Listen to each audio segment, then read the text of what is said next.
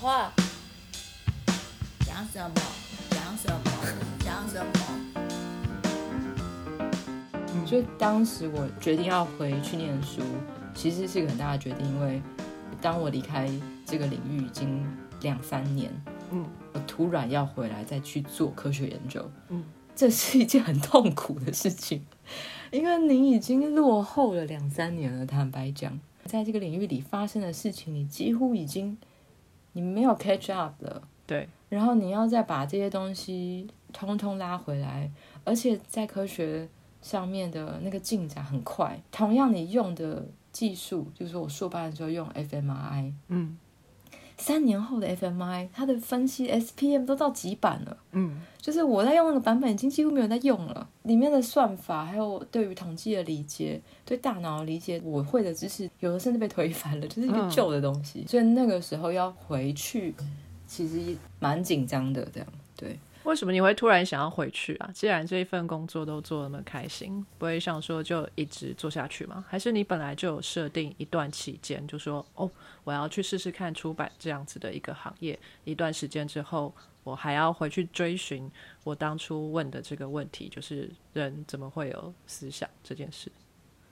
出版社让我很快乐，但是它做到一个程度之后，出版本身这件事情没有办法完全的满足我。嗯哼，其中一个理由是说，做书这件事情除了编辑，它还有非常多非常多的事情需要去考量。然后当一个好的编辑，你除了有办法把书编好之外，你要去想这个书的市场，你要用什么样的行销语言，要做什么样子的封面，这本书的定价，其实那才是编辑的专业。除了他把文字编好以外，嗯，另外一个是编辑必须对市场要有一定程度的理解。而且你要有办法进入市场，或者是在市场上有表现。书籍到后来仍然需要做研究，但是它的那个比重，坦白说，它其实是行销、跟编辑、跟包装的能力。那我没有想要在包装的能力上更精进。做书这件事情本身我喜欢，但是我觉得它没有办法满足我那个时候更想要做研究。我喜欢做研究，我觉得这是我的，这是 my bone，这样，就是这是我骨头里面的东西。所以，我当时我对自己的评估是，我想要追求的事情，它不一定会增加我在编辑上的能力，但编辑上需要精进的能力，我却没有那么大的动机要去完成。再加上还有一些就是私人的家庭的因素，我就会觉得，也许再回去做研究可能是一个选项。我想出国，我想要离开台湾一阵子去生活。坦白讲，不一定要去念博士班，嗯，但是我所有的技能都没有办法让我在国外找到非研究的工作。嗯，对，我不可能去国外出版社，为什么呢？因为我英文没有那么好，对我不是 native，然后我不会了解出国外出版市场，就是我没有任何方法可以出国，所以我会觉得做研究出国看来就是一条可能的路。它对我出国来说是一个 easy check。其实也是有很多怀疑啊，就是你在准备的时候就遇到各式各样的挫败嘛，就是考公费考不上，甚至有一年是我错过了公费的报名时间，我知道说什么 已经过了，然后我要申请国外的学校，其实有另外一个就是。很多人他是嗯，例如说硕士班毕业的时候，然后他花了时间把硕士班的 paper 写出来，然后同时当研究助理，然后他有 paper 以后，他再申请。这是一个国外比较容易认可你跟看见你的方式，但没有毕业后出版社啊，我在做科普书啊，嗯哼，我哪来这样的东西呢？嗯，然后你说我要再回来发一个三年前的 paper 吗？它不是这么容易的事情，所以我那时候申请的确遇到非常多的困难。那我觉得所有申请过出国的人，你都知道，那是一个压力极度大，嗯，极度极度大的一个过程，这样，然后很多很多的挫败，也有有人没有那么多挫败啊，我相信，但我个人有很多挫败，然后就是我第一年没有考上公费，我第二年错过报名时间，然后考第三年，我第三年考上了，然后考上公费之后，我才开始就是找学校。跟老师说，我有，嗯，我有个这这笔公费的钱，然后我想要做什么题目，然后跟老师的题目什么关系，然后最后找到了一个我很喜欢的题目，我就出去了，这样子。嗯哼，你当初要进入出版业这个初衷哈，你就是觉得说你要更贴近社会，而不是继续关在学术的象牙塔里面。那在这个出版业里面工作这两三年当中，你觉得你有达到你当初想要踏进来的这个原因吗？我必须讲，那时候想要进入社会，它其实是一个想象，它就是一个 motive。嗯哼，它不是一个我知道我在社会上要扮演一个什么角色，站在什么位置的那种东西。嗯我那时候甚至不知道进入社会是什么意思。会不会是就是你你知道就是在学术界里面是什么样子？你再去念博士，再去当老师，你这些都已经看得很清楚了。他们会是过什么样的日子？他们每天是呃要做什么样的研究？每天 routine 是什么？可是你不晓得其他的人他们的生活是什么样子，所以你就要选择学术界以外的领域，是这样吗？有可能，我觉得那时候我还记得我爸对我离开硕士班念的东西的时候，然后我爸就问我说：“为什么？”他会以为在学校教书就是公务员这样，不太知道到底什么意思。但他就是觉得你好像离开一个很稳定的一个场域这样。嗯，然后我那时候就问我爸说：“爸，如果你二十几岁的时候发现你好像可以预知你往后的人生，就那条路你要继续走吗？”那我爸是一个很叛逆的人，然后他就这样看着我，他说不会。所以那就对了嘛。的确，我们那时候看到在学术界里有一个我们看见的样子，我也必须说这个样子它不一定，也有典型跟非典型。其实并不是所有人都长一样。嗯哼，但的确对那条路会有点怀疑，说所以我现在就要踏上去吗？嗯就研究所毕业二十四岁嘛，然后就还是觉得嗯，所以这就是我的人生的样子吗？对。嗯但那个时候对于学术可能也还没有能力去想象，我觉得是没有能力。因为那个时候你看见的就是大学毕业、大学老师、硕士班老师，其实你没有办法去想象你可能过得跟他们不一样。所以那个时候看到了几种典型，然后或是非典型，然后你觉得嗯，这好像不是那么像我想要的，所以那个时候的确会有你刚刚讲的那个东西。嗯。那后来你是要想办法出国，然后念书是对你来说的捷径。那你去考公费，因为你也是要筹措资金，在这样的尝试下面，你挫败了几次？那是什么样的动机让你持续的去尝试这件事情呢？会不会说，如果你第三次再失败，你会不会就放弃这条路了？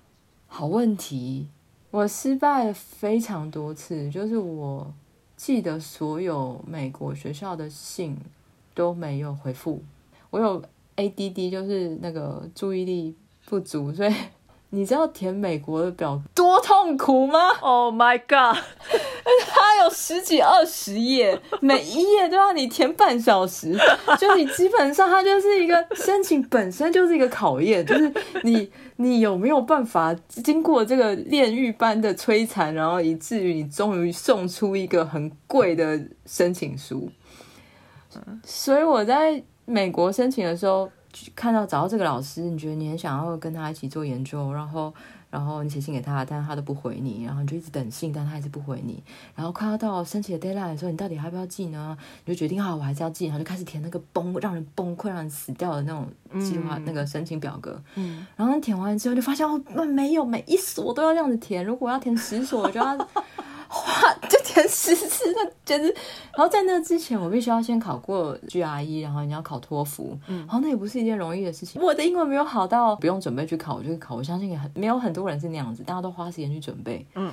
所以那一段一段，我觉得我相信我不是对挫败特别敏感的人，但是那整条路的确不不容易。嗯哼，然后你必须不断的遇到很多你没有办法想象的，例如说申请学校很贵，其实申请非常花时间，准备非常多文件。嗯，对于一个生活处理能力很糟糕的人来说，这些事情都异常异常异常异常的困难。然后你失败，失败一年。大家其实出国的经验都不太一样，大家都愿意分享，因为太痛苦了。大家都觉得，如果分享经验可以让你有一些 insight 的话，大家都其实很愿意做。嗯，所以那时候非常多的朋友帮我，告诉我他们是怎么出国的，他们怎么找到老师，他们怎么找到钱。嗯哼，那我就要用我自己有的东西去评估，这是我可以，这是我可以，这是我可以的，这样。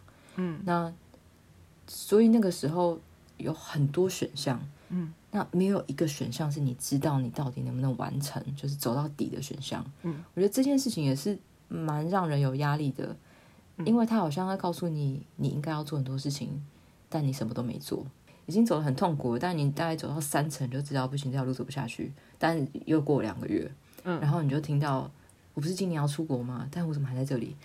然后你就好，那我再试，我再试第二条路，然后然后走到五层，然后发现啊不行，就是比如说老师没回你，嗯比如说你想申请海外留学生的的奖学金，终于研究完那个奖学金的规定后，发现你资格不符，然后你就跟那个老师联络，然后老师终于回你了，但他告诉你说他现在没有要收博士生，这样听起来好像哦好像是回溯的看，但是是事实上你在那个当下的时候，他是每一天每一个礼拜都在摧残你。嗯。走到第三年的时候，的确，我说我刚刚没有办法回答，就是我其实不知道如果我没有考上公费，我还会不会出国，嗯。因为他已经三年了。嗯。然后，然后坦白讲，我虽然看着我即将有可能做的研究，在写 proposal 的时候，其实就算压力很大，但我写完觉得天哪，我真的可以做到吗？我还是蛮开心的，就是哇，这题目看起来就很有趣，然后很有兴趣这样。嗯，然后念 paper 的时候也很开心这样。但是到第三年的时候，你会问自己说，我到底要为这个开心付出多少青春？尤其因为我已经不年轻了，很多人真的顺利的人已经念完博士班回来了，嗯那时候快三十岁了嘛，嗯对啊，所以我觉得我的答案是不知道。如果我第三年公费没有考上的话，我还会不会出国？我答案是不知道。嗯。那哎，你申请的国家就不只有英国嘛？刚刚听你说还有美国，是只知道美国跟英国的申请，然后准备的英语考试是不太一样的。所以你是只准备一个吗？就是去英国是考 IELTS 吗？去美国可能是考托福跟 GRE。那你是用托福跟 GRE 的成绩去申请英国的学校吗？没有，我又再去考了 IELTS，天哪！但我花很久的时间。那怎么会想要就是这样全世界的撒？你不会想说就是哎选中一个国家，然后很努力的就是在那个国家？我觉得我想要做的题目不是很多人在做，嗯就是我那个时候想要做的是情绪，但是其实，在那个时候，就在我念大学的时候，呃，认知心理学，或者像认知神经科学，或者像嗯生理心理学，其实情绪都是放在很后面被，就是会上不完，然后你就没有上过的那种课，你知道吗？章节太后面了，你自己上不到，考试也不会考，所以你对它很陌生。但为什么会是这样呢？因为情绪在心理学的研究过程里面，它当然一开始它是大家觉得很很重要，让大家意识到我们人类有一个心理历程的东西。但是情绪它非常难研究，因为它很难量化，然后它太个人，以至于其实情绪在认知心理学里面，它不是一个很早就开始发展比较完整的领域。那什么东西是呢？就是记忆力是、语言是、注意力是。你有发现它都是视觉的？嗯因为研究视觉开始，视觉它是一个相较之下比较好去 capture 的东西，嗯哼所以这些东西在心理或是认知神经心理是一个有研究传统的。嗯，但如果在今天你走到情绪的话，你马上会被问到的是哲学性的问题，例如什么是情绪？嗯这不是一个科学可以回答的问题。科学可以去定义情绪，但这个定义情绪就是有我们刚刚一开始讲的限制。嗯，那这个限制它就不一定会有办法让它变成一个可以被复制的，或是被重复验证的科学研究。嗯，所以情绪它其实不容易。所以当我在找我想要做情绪的时候，就我我从来没在课本上读过情绪，所以我不会知道情绪有哪些人在做，甚至情绪有什么题目。所以我那时候是以我想要做的，我觉得有趣的 paper，然后我再去找它有没有发展的可能，然后去找这些老师。嗯，所以他就不会是以国家作为优先，而是以我想要做的题目作为优先。嗯，那在在这样子的过程里面，我又觉得我不会德文，或者我不会其他的语言，那我可能就是用英文来走，那我可能就是英国跟美国。所以我例如说我念到德国的老师，我可能要就先放弃他。嗯，但我后来理解到，其实不是，我应该德国的或其他欧洲的国家，我其实也应该要去联系，不要受限于国家，也许是一个更好的选项。嗯但我那时候不知道。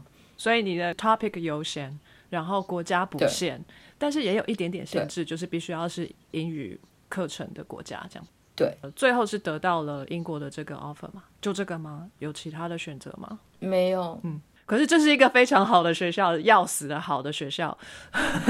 还还不错啊，我我的老板也不错。其实我当时考上公费的时候，我记得我在面，嗯，我的笔试过了，我去面试的时候，那时候老师面试的老师们当然就问我说：“那你手上你想要申请哪一些？”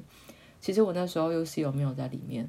嗯，因为我那时候会觉得，以我两三年离开学术界，然后。然后我其实那个时候是没有 paper，然后我就觉得我好像没有办法申请到很好的学校，所以我那时候其实没有把 UCL 放进来，甚至没有放，比如说 Oxford、Cambridge 这些。但是面试老师们都非常鼓励我，因为你现在拿到奖学金了，其实这是一个 bonus。嗯，虽然我们都知道那个奖学金几乎没有办法让我们好好生活。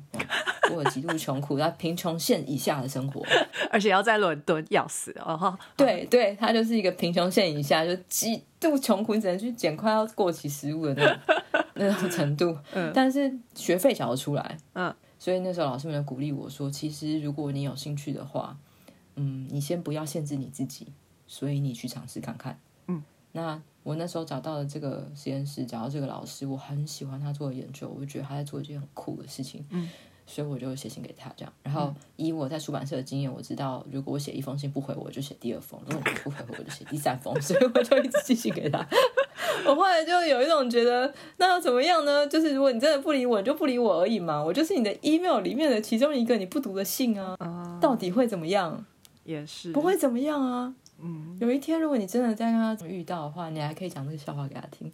老师，我那当时寄了十封信给你，但一定是因为我写的太烂了，所以你都没有理我。但是我为什么有这种不要脸的毅力？是因为我问了其他的人，就是说已经在国外念博士班的人。我跟他讲说，哎，我刚刚寄信给某某，他都没有理我。他说你在寄啊，然后你每个时段都要寄，礼拜一要寄，礼拜五要寄，然后早上要寄，下午要寄，因为你不知道什么时候读信。像这样子的老师，一定会每天收到各式各样不同的信，所以你的信会被埋在里面。你最好的盼望就是他打开来，你的信在他的第一封。嗯，可是你不知道怎么做到这件事情，所以你就是寄。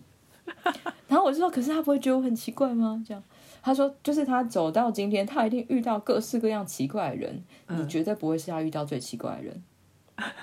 然后再说了，就算你是他遇到最奇怪的人，那又怎么样？他不认识你，嗯，而且他可能这辈子也不会认识你，你为什么不记？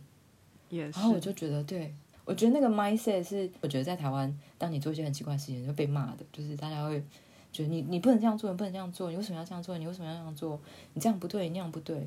然后那里面就有很多自我设限，就觉得好像是没礼貌，好像是人家会觉得我很奇怪，就是有各式各样不一样的小剧场。嗯，对。但是从另外一个人的眼睛告诉你的事情是，没有你，你这样一点都不会奇怪，就是你反而你让自己失去很多尝试的机会。嗯，也是。对，所以我是在寄第二封和第三封信的时候，老师回我了，他就说好，我们来聊聊。你这样不晓得会不会有城市设计师研发一个把 email 置顶的这个小外挂，大家就会狂当喽。希望可以，现在真的是很厉害，有各式各样的那那个东西可以让你使用。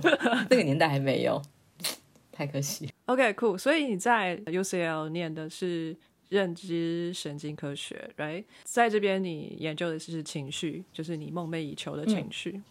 我的认知里头，哈，这是我的认知。我的认知里头，情绪是一种很动物性的东西，它是很不理性的，它就是一些激素。然后，当你就是遇到一些事情的时候，你满面通红，心跳加速，那是因为你的这些情绪是反射性的，它没有经过你的呃，就是前额叶皮质还是什么鬼的，就是没有经过理性的思考啊，就是一个很反射性的东西。因为即使是啮齿类，就是老鼠们，它们也是会生气的。你一直戳它，生气嘛。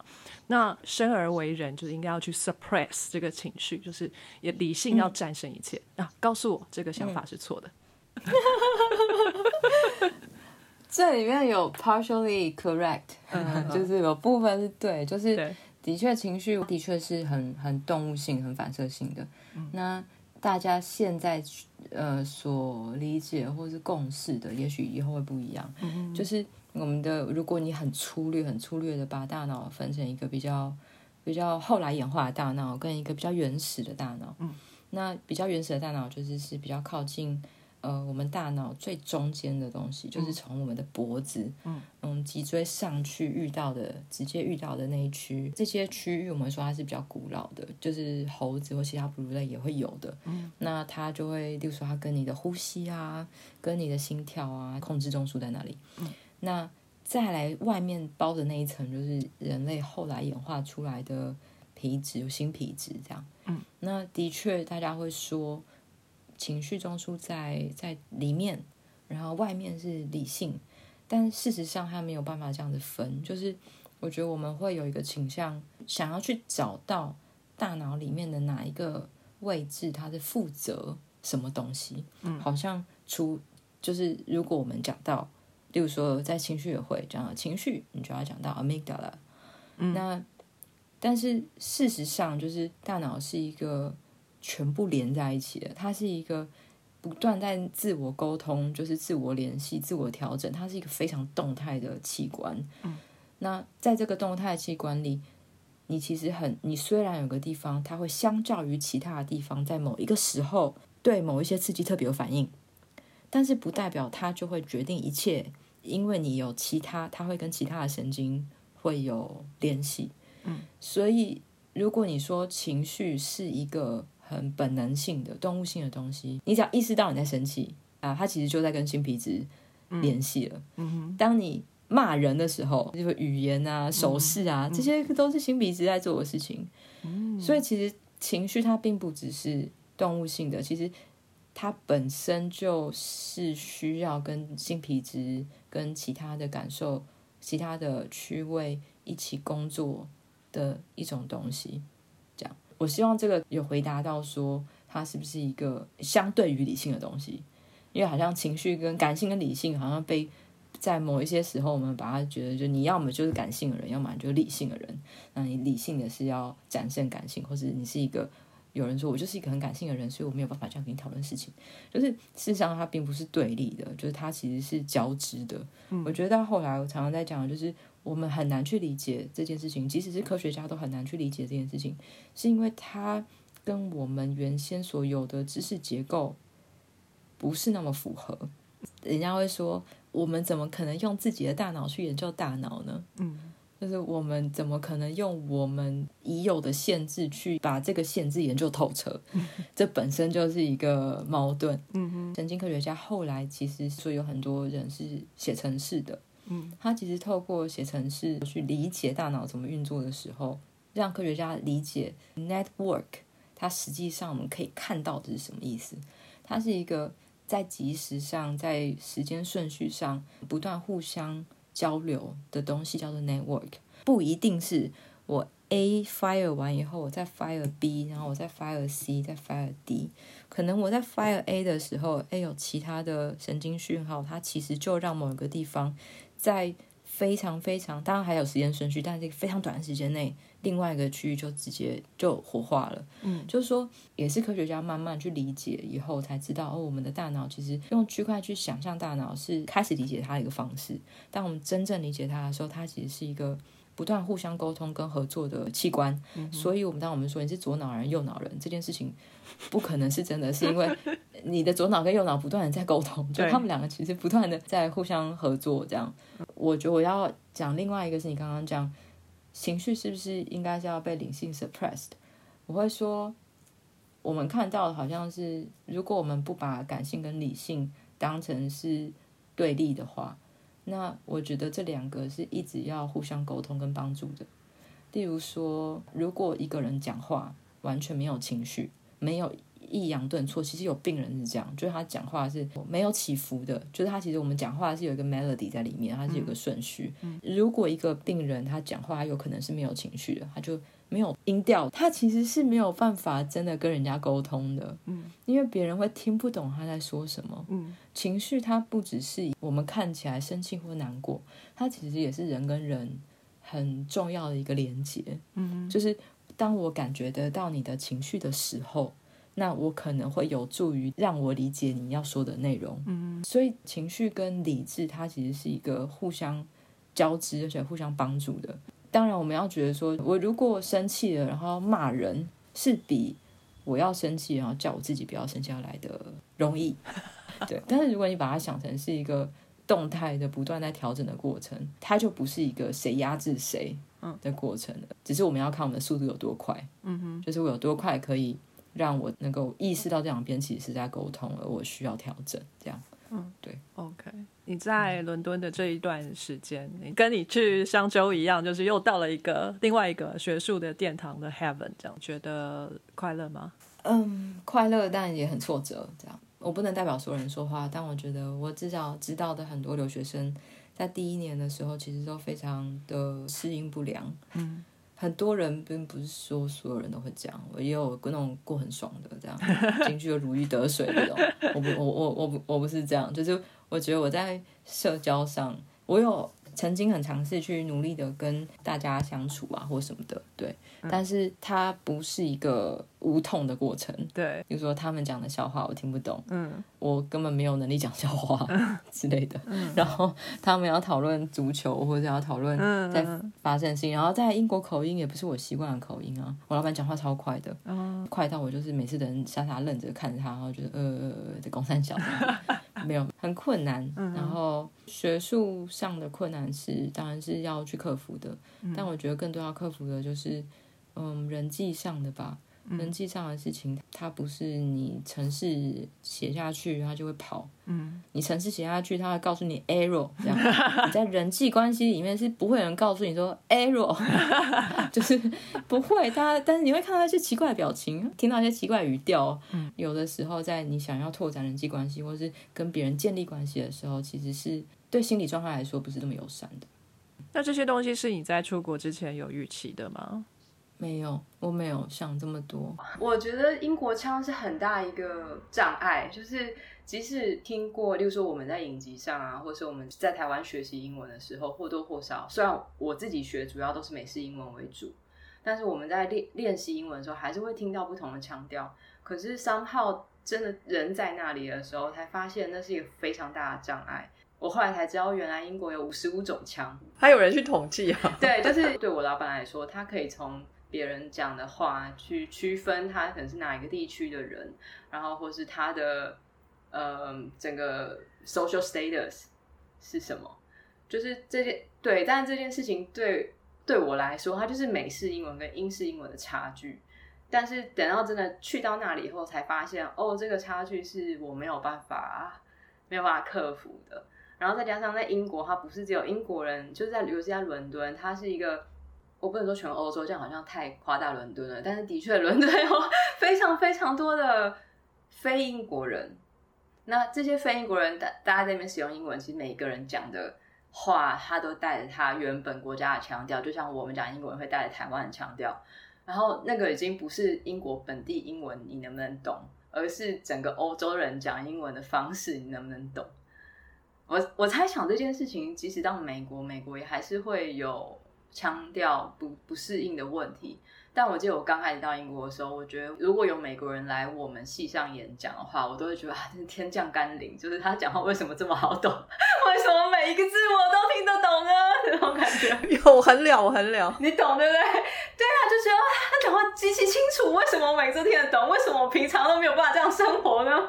我在英国第四年、第五年那个时候，我去美国玩了一趟。那个飞机一降落，我踏到美国的土地，然后走进美国的机场，它那个广播的声音，我就觉得天哪，亲切到一个爆炸，有回家的感觉吗？对，真的有回家的感觉，好可怕的。对啊，就这样。我记得我刚到英国的时候，有一天我去买咖啡，然后那个咖啡的那个小姐就跟我讲一句英文。然后我就这样看着他，就后面还有很多人排队，我就看着他，然后就说 “excuse me”，然后他就再讲一句，然后我就还是听不懂，我就我就问了他一次，我都还没有跟他讲我要点什么，我就听不懂他那句话，然后一直问到后来，他终于受不了，然后他就看着我，然后夸大他嘴型，然后就说 “I said good morning”，然后我就有一种 我的老天啊，好耻哦，好，就是丢脸丢到爆炸，觉得你恨不得有个地洞可以钻下去。我没有办法进入那个社会，你更你不要说在咖啡店买咖啡，就是连在实验室里面，就是大家实验室的时候，你一定会有 small talk。small talk 那是我后来才学到的概念。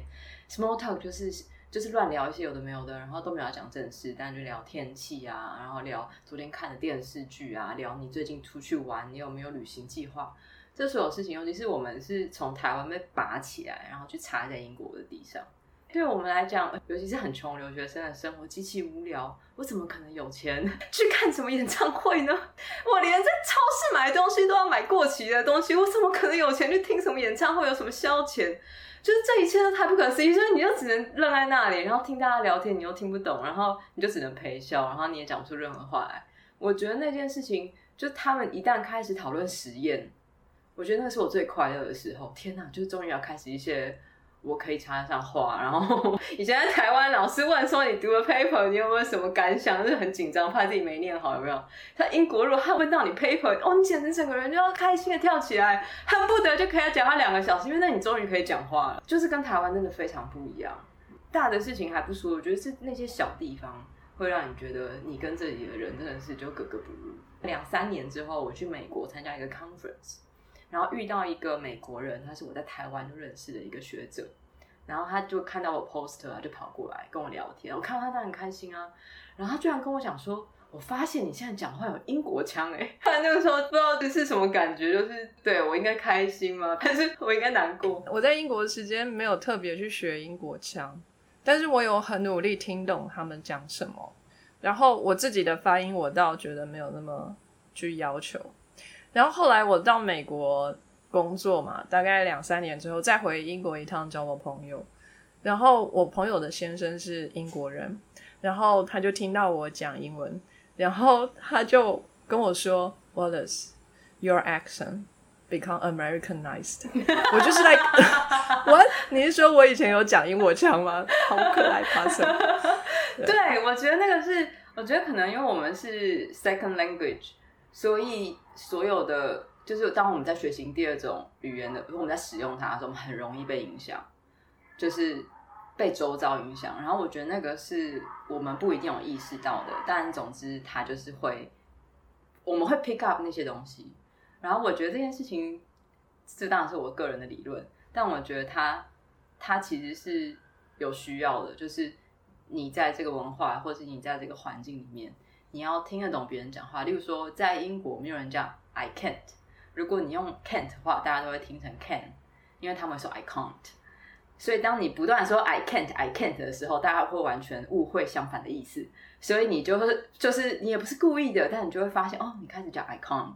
我觉得那个是为了要沟通，我们不自觉的去 pick up 那些文化里面对我们的 survive 是非常重要的一些东西，但是。当我们到另外一个文化里面的时候，我们很快就会再 pick up 那个文化里面重要的事情。所以我觉得会，你我还蛮想听你的时候在英国怎么讲英文。我觉得一定一定会被影响。我没有看过哪一个人没有学英国腔，但在英国待三三五年没有被影响的人，这是不可能的。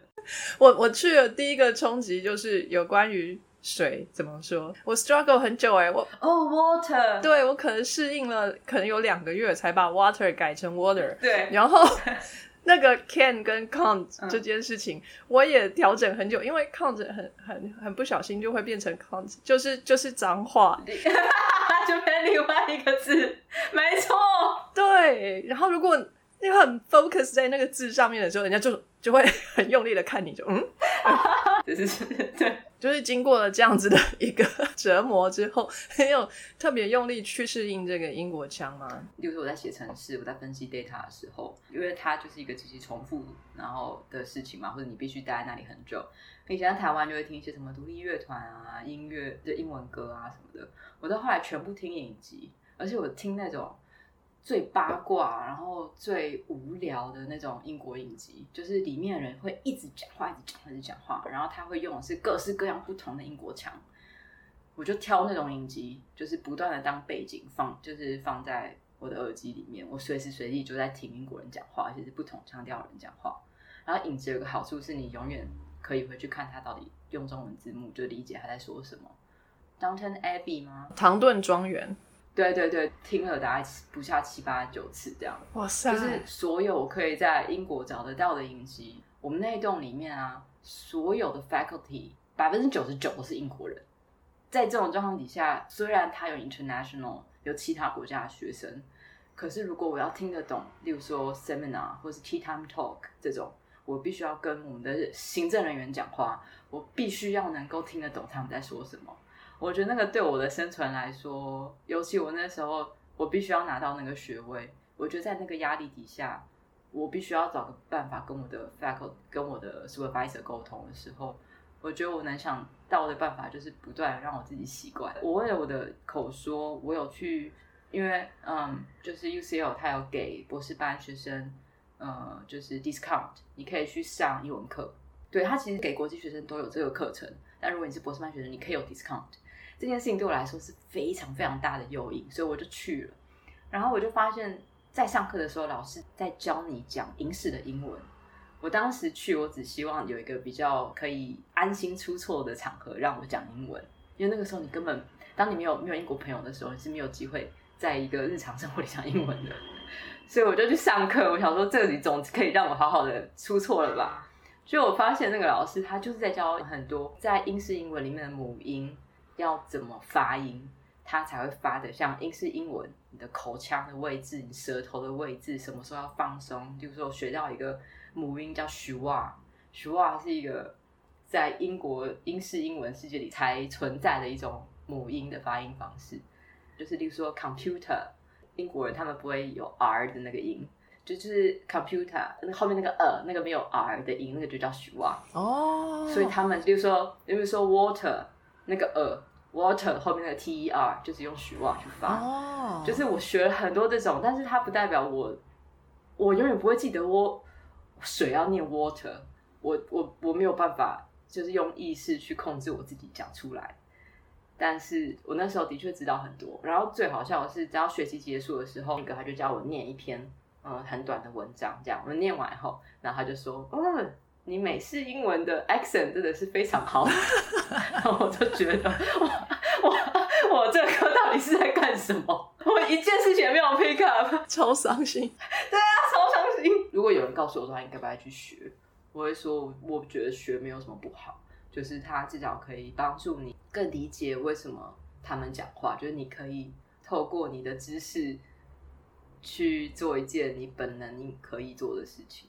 那我觉得那个知识是有可能改变你的 perception 的。嗯，如果你学了这些英式发音，你就会听得比较懂，而且你听英国人说话的时候不会 focus 在那些发音特别多，因为你就知道哦，那是英式发音而已，就这样，不会特别想说他到底讲的是什么字，哎，为什么发音那样，好好笑哦，他为什么那样发？一直巡回在那个地方，他没有在听他说话。我一开始都会这样，因为我一直觉得很好笑，就是 during some time 他们会说。During some time，during 我就说为什么是 du 哪里有 j，然后他就是 during it's during，然后他说哦 OK，对，那后来就是 fine，就是所有的语言如果可以使用的话都是好的语言，就这样吧。是，对啊，就是让它过去这样，然后就真的可以在那个沟通的意义上面去琢磨多一点。我我个人是这样觉得啦，不然的话，我觉得我们本来就是外国人，然后有点 accent 是 OK 的。那你博士班的这个题目是做什么样的研究啊？我那时候做的是情绪声音，就是嗯人发出来的声音，但是它是有带有情绪的意义在里面的，就是嗨呀，这个吗？讲白话，讲白话就是笑声跟哭声啊。其实就是我在做的是嗯一个人。他如果听到别人的笑声或听到别人的哭声，那他的反应会是什么？所以这个人的反应，我会用嗯不一样的方式去测量。那有一些呃，例如说会测量嗯身体的生理反应，例如说会测量他的心跳，测量他的呼吸，测量他的肤电反应。我还曾经测量过瞳孔大小，就是他们听到的声音。瞳孔会放大的程度，然后还有就是 fMRI，就是那个核磁造影，去看他们听到不一样的人的笑声和哭声的时候，他们的大脑会有什么样的反应？人可以发出很多声音，但是呢，就是非语言的声音，如果要跨国际、跨文化的哭声跟笑声，大概是唯二两种可能跟人生出来要跟这个世界互动，他必须要活下去的一种本能。哭一直都被认为是重要的。婴儿生出来的时候，他什么都不会，他就先会哭了，吸引你的注意来帮他的忙。人类定义为哭声的这种声音是先出来的，几个月之后他才开始会笑。嗯，就是他会嘴角上扬，然后会有一个很像笑的表情。但他真的要笑出来，就是哈哈哈这样笑，好像是三四个月才会发展出来，但是也是非常早，就是在他会讲出任何一个词之前，他就可以笑。所以哭跟笑其实是人要跟另外一个人互动一种非常直接的方法。但是当然，后来我们习得了语言，我们可以讲更复杂的事情，我们可以沟通更复杂的概念。可是对生存来说，笑跟哭是两种非常重要的技能。对，但是这件事情在婴儿上面成立，在大人身上还成立吗？就我们的确很常听到笑声，我们在很常在 social context 里面使用笑声，但我们不太会在 social context 里面哭，对不对？大人的哭是一件，嗯，这样讲好像很没有同理心，但是 大人的哭是一件非常有趣的事情，而且大人的哭跟文化会非常不一样，你绝对不会看到有一个英国的政治人物他在新闻里面哭。你在说中中部长吗？没有，新加坡也有人哭啊。不，我在讲的是说，你几乎看不到在英国的时候，政治人物会做这件事情，在记者会上，或是在一个公开场合。我的老板告诉我说，甚至在葬礼上都不一定有人哭，就是当众掉泪这件事情，在英国文化里面是一件非常非常非常不妥当的事情。所以那个时候，我们就有在想说，好，那那如果英国人听到别人哭是什么反应？我们的刺激材料笑跟哭，我们还要去分真哭跟真笑，假哭跟假笑。这样真的意思，研究上定义它是非自主的，叫真，就是你不是有意识的发出来的声音。就是你的这个声音是被 induce 的，这个 induce 是外来的或内在都可以。所谓外来的，就是例如说你看一个说 YouTube 上面有那个猫干蠢事的影片，然后一看就是无法克制的大笑，像这种，这种，对你就是一直看到他就是跳过去然后摔下来，我一直狂看，对，就是这种。然后你会看完一集，他就连续下去看全部的，就是那种笑，我们会说它是被 induce 出来，是 involuntary，它是非自主的。那另外一种笑就是，就是人跟人的对话里面，就是我们在社交的场合里面，我们听到人说话，然后我们有的时候你一定会知道这件事情，就是这个场合非常尴尬，有个人讲了很尴尬的话，然后讲完后大家就很尴尬的笑，这是一种非常非常 socialize 的行为，就是如果那个时候没有人笑，那就完蛋了，一定要有人笑。就那种笑，我们会说它是自主的笑，就是它并不是因为你觉得很开心、很好笑而笑，那是带有一种目的，你 consciously 或 subconsciously 你就发出了那个声音，它是有一个 social purpose 的事情。那哭的话，也是一个是你真的非常难过的哭。那大人里面已经几乎没有假哭这种事情了，除非除了你在电影里面看到，不然基本上我们在社交场合里面是不可能看到有个人假哭，太可怕了。但是。的确是为了实验需要，我们也想要知道，好，如果今天是这个文化里面的人，他们分得出来真哭跟假哭吗？就他们这么不喜欢人家哭，对，就我们就录了这些声音，然后让 British 的人来听，想要知道他们的生理反应跟他们认知的这个东西是不是不一样。我们那时候做的 pilot study 是看到，其实英国人他不太有办法分得出来真哭跟假哭。就是当叫他听听完后，让他去判别，你觉得这是真的还是假的？就是给他一个，就是说越真的分数越高，越假的分数越低。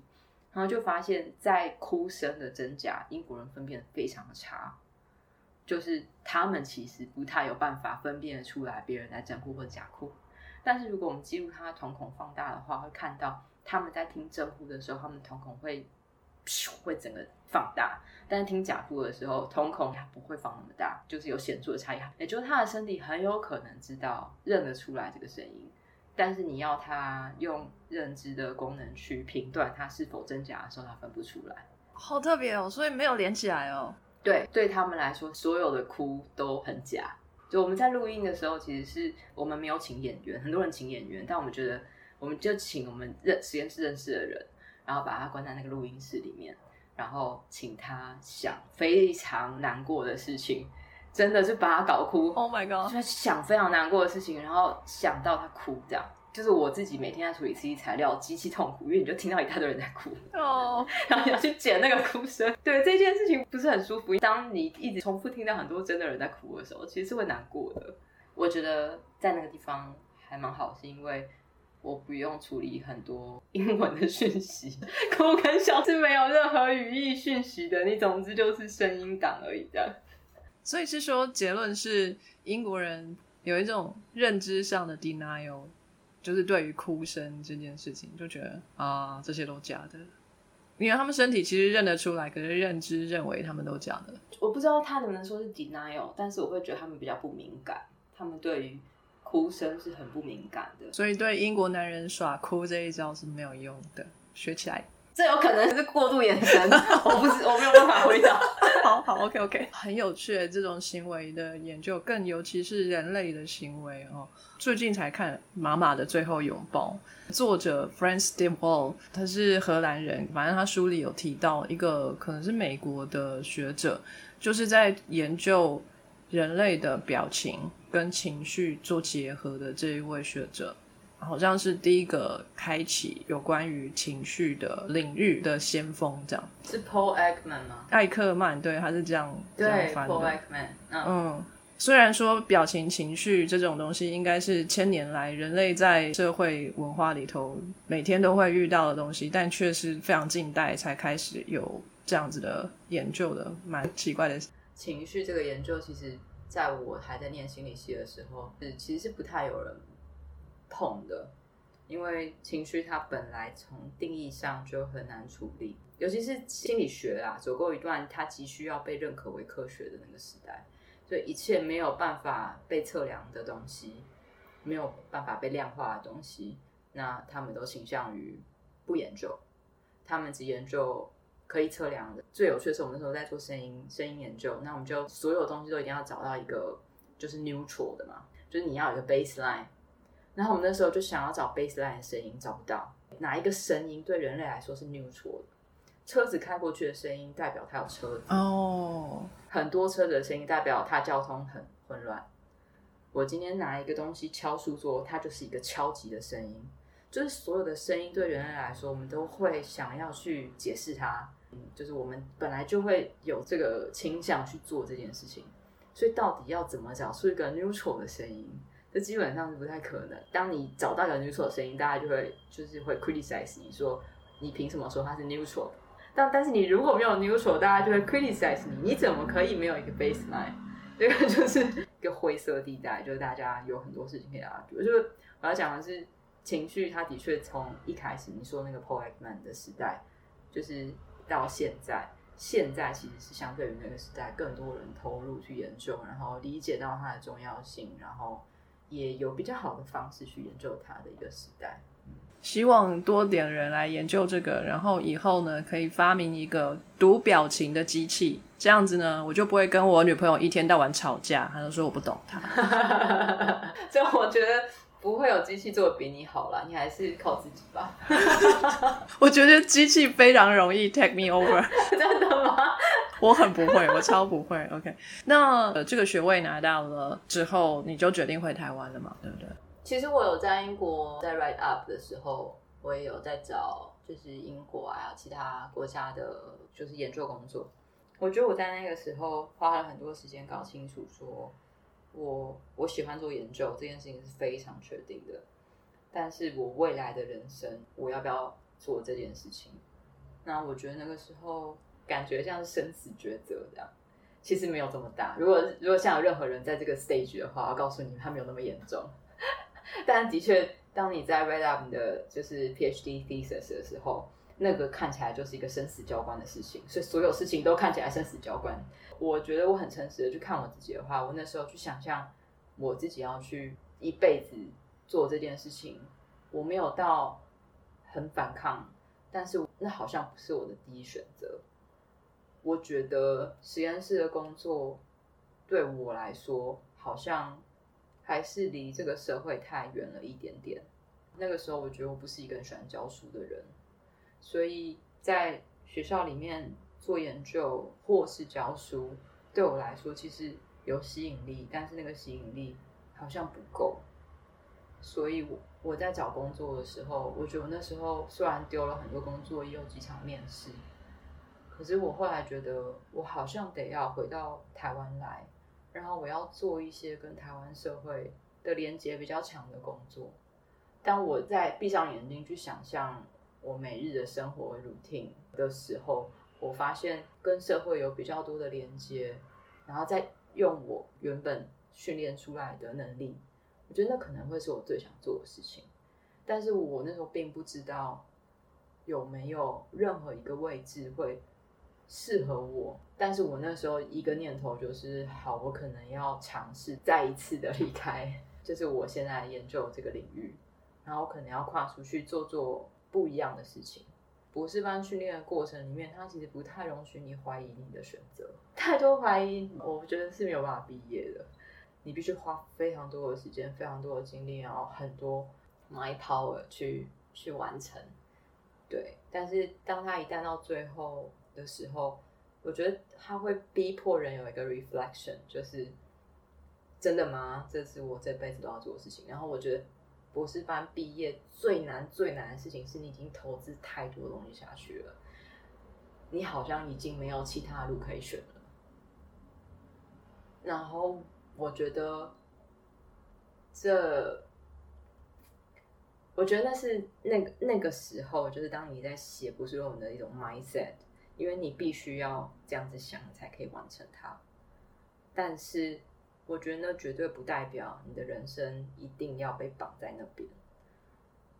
嗯，所以我那时候写完博士论文以后，我投了履历，做了几场面试，我后来决定没有，我觉得我要回到台湾。我要在一个我跟我有意义、有连接的社会里面做一些我觉得自己可以贡献或自己可以做的事情。对，运气很好，后来有 SMC 这个工作，就觉得嗯，对，就是他了。这样。现在对于未来的打算是，还是有可能回去学术界吗？还是继续在跟社会有连接的部分做努力？嗯，我觉得人就是在。你有不同经验以后，的确会看到不一样的事情。那我觉得对我有意义的是是台湾，所以在台湾不管是做研究或是做 SMC 的事情，我都觉得相对来说比我在英国的时候已经更有连接了。现在对我来说，的确 SMC 的事情是最高的 priority。我自己想象我自己，我会觉得 SMC 是我现在必须要把它做好完成的事情。但是 S M T 也提供我很多研究的想法跟机会。坦白讲，因为持续的在看到一些，例如说科学传播的现况啊，或者科学传播的跨不过去的坎啊，这件事情也许都会是好的研究题材。所以我觉得我也不会限制自己说我不做研究了。这个要怎么拿捏？我觉得到最后就是跟你自己的生活规划、每天的 routine 会很有关系。但是我现在也不会觉得我一定要做 A 而不做 B。或是有一件事情，我绝对不不做，这样，我觉得反而是不持续不断去找到一个自己舒服、喜欢而且能努力的位置，这样。滚动式修正很好，你我觉得你好跟得上哦，你很厉害。好，那我们节目最后呢，都会问我们的来宾一个问题，就是如果现在有一个非常迷惘的研究生来问你，就说他不知道毕业之后该继续往学术界，还是去业界，还是做一些他心里可能想去做，但是一直不知道该如何开始的事情，呃，你会怎么样给他一些建议呢？我觉得要。勇敢一点，然后要诚实一点。如果长期都处在一个被逼迫、被强迫或是被决定的位置，我觉得那个也许也不利长期的发展。如果可以化被动为主动，或是善用任何一个被动的机会，我觉得也许都是好事。这样讲很空泛，但我会说，如果你心里有三个 option，比如说你可以多了解这三种 options 里面的人，他们实际的生活，他们工作的样态。是什么？他们需要什么能力？然后诚实的评估自己是不是真的想要，不是因为其他的原因，不是因为嗯我的朋友都觉得这个工作很好，或者是嗯这个工作看起来可以飞来飞去，好像很快乐。就是所有的工作跟它的样态都一定会有它的 pros and cons。然后我觉得那个 pros 是所有人都想要的，但是我觉得要去看是那个 cons 你能不能接受这件事情的不好的东西。如果你可以接受的话，那也许这件事情你会比其他你不能接受的要更适合你一点。我觉我觉得就是要去认清楚这些 options 它真的样貌是什么，你自己到底可以接受这些不好的地方到哪里。而且我觉得很多事情其实人家觉得不好，不代表你做起来就不好啊。也许你就是跟别人不一样，也许你就是适合做这件事情。我觉得勇敢一点，就去尝试啊。那可能很多人都会告诉你说，没有哦，你一旦离开，你就没有回头路了。你你不可以休学哦，你不可以中断哦。我们会听到很多人给我们这种，你不可能哦，你不可以哦。但是我觉得那个，也许他有一些真实的成分在他的警告里，我们不能说那都没有，但是不代表它就是一个绝对不可以被挑战的事情。我觉得如果决定好了，那就是去试试看，然后永远给自己切换的机会跟可能性。谢谢室内给我们非常好的建议，要听见自己的声音，而且呢，要认清楚自己的能力到底是适合哪一种声音。好，好，今天谢谢室内的时间，好，告诉我们这么多精彩的故事，也希望呢以后还能继续跟 SMC 合作。然后 SMC 长长久久，谢谢，重要。好，那今天大家就先到这边喽。那也跟大家说声再见吧，拜拜，拜拜。非常感谢各位听众的收听和支持，特别要感谢各位想杯咖啡的朋友，First Story 上的妈妈桑、Minchen 以及匿名赞助者，Patreon 上的一千五 Newton、Catherine Slater、Evan Wang、Ernest、Adam Joe、Elliot Ferris。全联物、Ali Hu、Sky in the World 在各大 Podcast 平台上都能收听得到，Anchor、SoundOn、Spotify、Apple Podcast 都能搜寻到 Sky in the World 的节目。另外，Sky in the World 也会在脸书页面以及 Instagram 上分享科学家的八卦、科学新知，还有编辑们的日常给大家。有任何问题及意见，都可以在各大平台上。留言让我们知道，我们将竭尽全力为您寻找答案。欢迎追踪分享 Sky in the World，让更多人知道有趣的科学哦。